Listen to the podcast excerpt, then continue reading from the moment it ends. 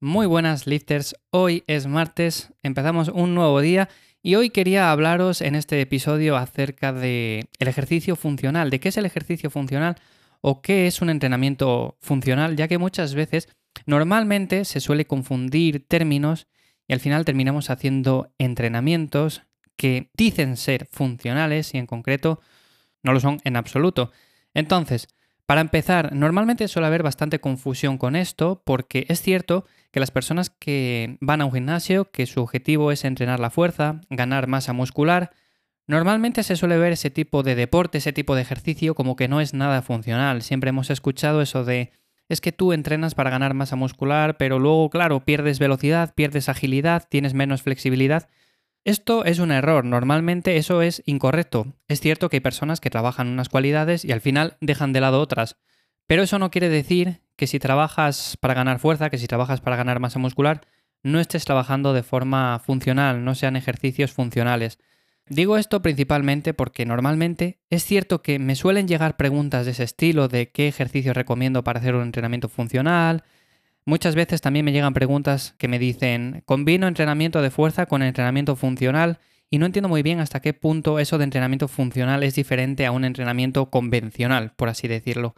Lo que quiero decir con esto es, cuando entrenamos cualquier cualidad, como por ejemplo eh, la fuerza, es cierto que tenemos que hacer una serie de ejercicios, tenemos que hacer una planificación enfocada a la ganancia de esa fuerza, pero es cierto que, por ejemplo, en esta disciplina, en la ganancia de fuerza o en la ganancia de masa muscular, Utilizamos ejercicios que son funcionales en la mayor parte.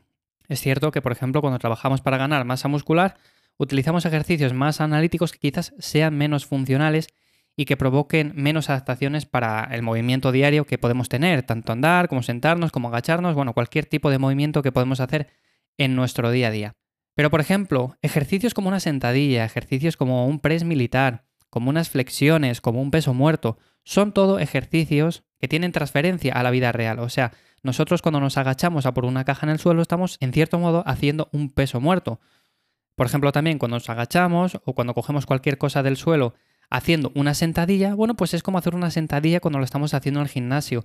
Con lo cual, una sentadilla puede tener transferencia a la vida real. Con lo cual, como veis, son ejercicios que son funcionales, son ejercicios con los cuales estamos trabajando también la funcionalidad de todo el cuerpo. Y muchas veces se suele equivocar esto y se suele tender a pensar que los únicos ejercicios funcionales que existen son los ejercicios que se realizan pues con gomas, a altas repeticiones, ejercicios en realidad que no tienen a veces quizás ni siquiera transferencia a la vida real y es cierto que se ha dado ese nombre, entrenamiento funcional, al final a un tipo de entrenamiento que muchas veces no tiene nada que ver con eso.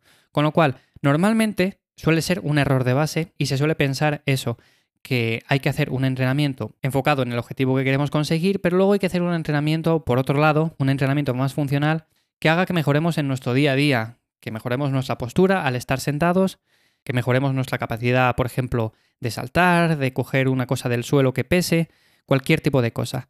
Pues bien, yo siempre que me preguntan por un entrenamiento funcional suelo decir lo mismo. Un entrenamiento funcional es aquel que tenga transferencia a tu día a día y que te permita realizar los movimientos cotidianos, los movimientos diarios, de una forma más efectiva y eficiente.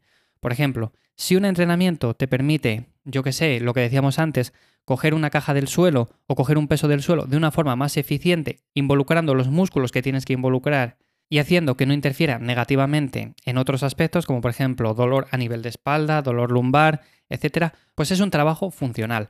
Por ejemplo, una sentadilla es funcional, un peso muerto es funcional, volvemos a lo mismo de siempre.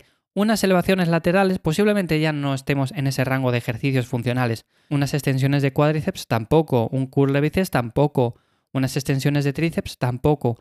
Pero hay muchos ejercicios, normalmente los básicos, que sí que son muy funcionales en nuestro día a día y normalmente se suele tender a la equivocación en ese sentido, a decir, vale, estos ejercicios sirven para ganar fuerza, sirven para ganar masa muscular, pero no me sirven a nivel funcional. Como digo, eso es un error y hay que pensar de forma diferente, hay que empezar a pensar en el cuerpo como un conjunto global y el cual podemos trabajar con ejercicios, como digo, globales.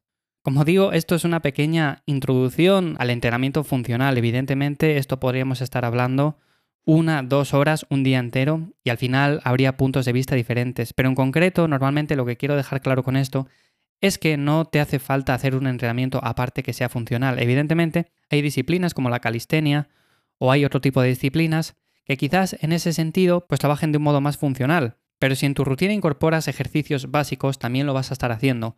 Por lo tanto, cualquiera que te diga que hagas ejercicios analíticos con gomas, altas repeticiones, ejercicios extraños, y te está diciendo que trabajes de esa forma porque es funcional, a mi modo de ver no es para nada funcional. Por lo tanto, como digo, si os interesa este tema, en siguientes episodios, bueno, pues hablaré un poco más acerca de él, me extenderé un poco más en ciertos casos y déjame en los comentarios si quieres saber algo en concreto acerca del entrenamiento funcional, como a mí me gusta decirlo, entrenamiento normal y corriente simplemente con ejercicios más funcionales o menos funcionales. Entonces, déjame una pregunta en los comentarios si me escuchas desde iVoox o en ivyamazares.com barra contactar. Y en siguientes episodios hablamos un poco más acerca de entrenamiento funcional, de cómo podemos llevarlo a la práctica dependiendo de nuestros objetivos y en definitiva de cómo planificar un entrenamiento que podríamos englobar dentro de lo que se suele llamar entrenamiento funcional. Sin más, hasta aquí el episodio de hoy, hasta aquí el episodio del martes. Muchísimas gracias por estar un día más ahí y nos escuchamos mañana miércoles en un nuevo episodio de Lifters. Que paséis buen día, chao.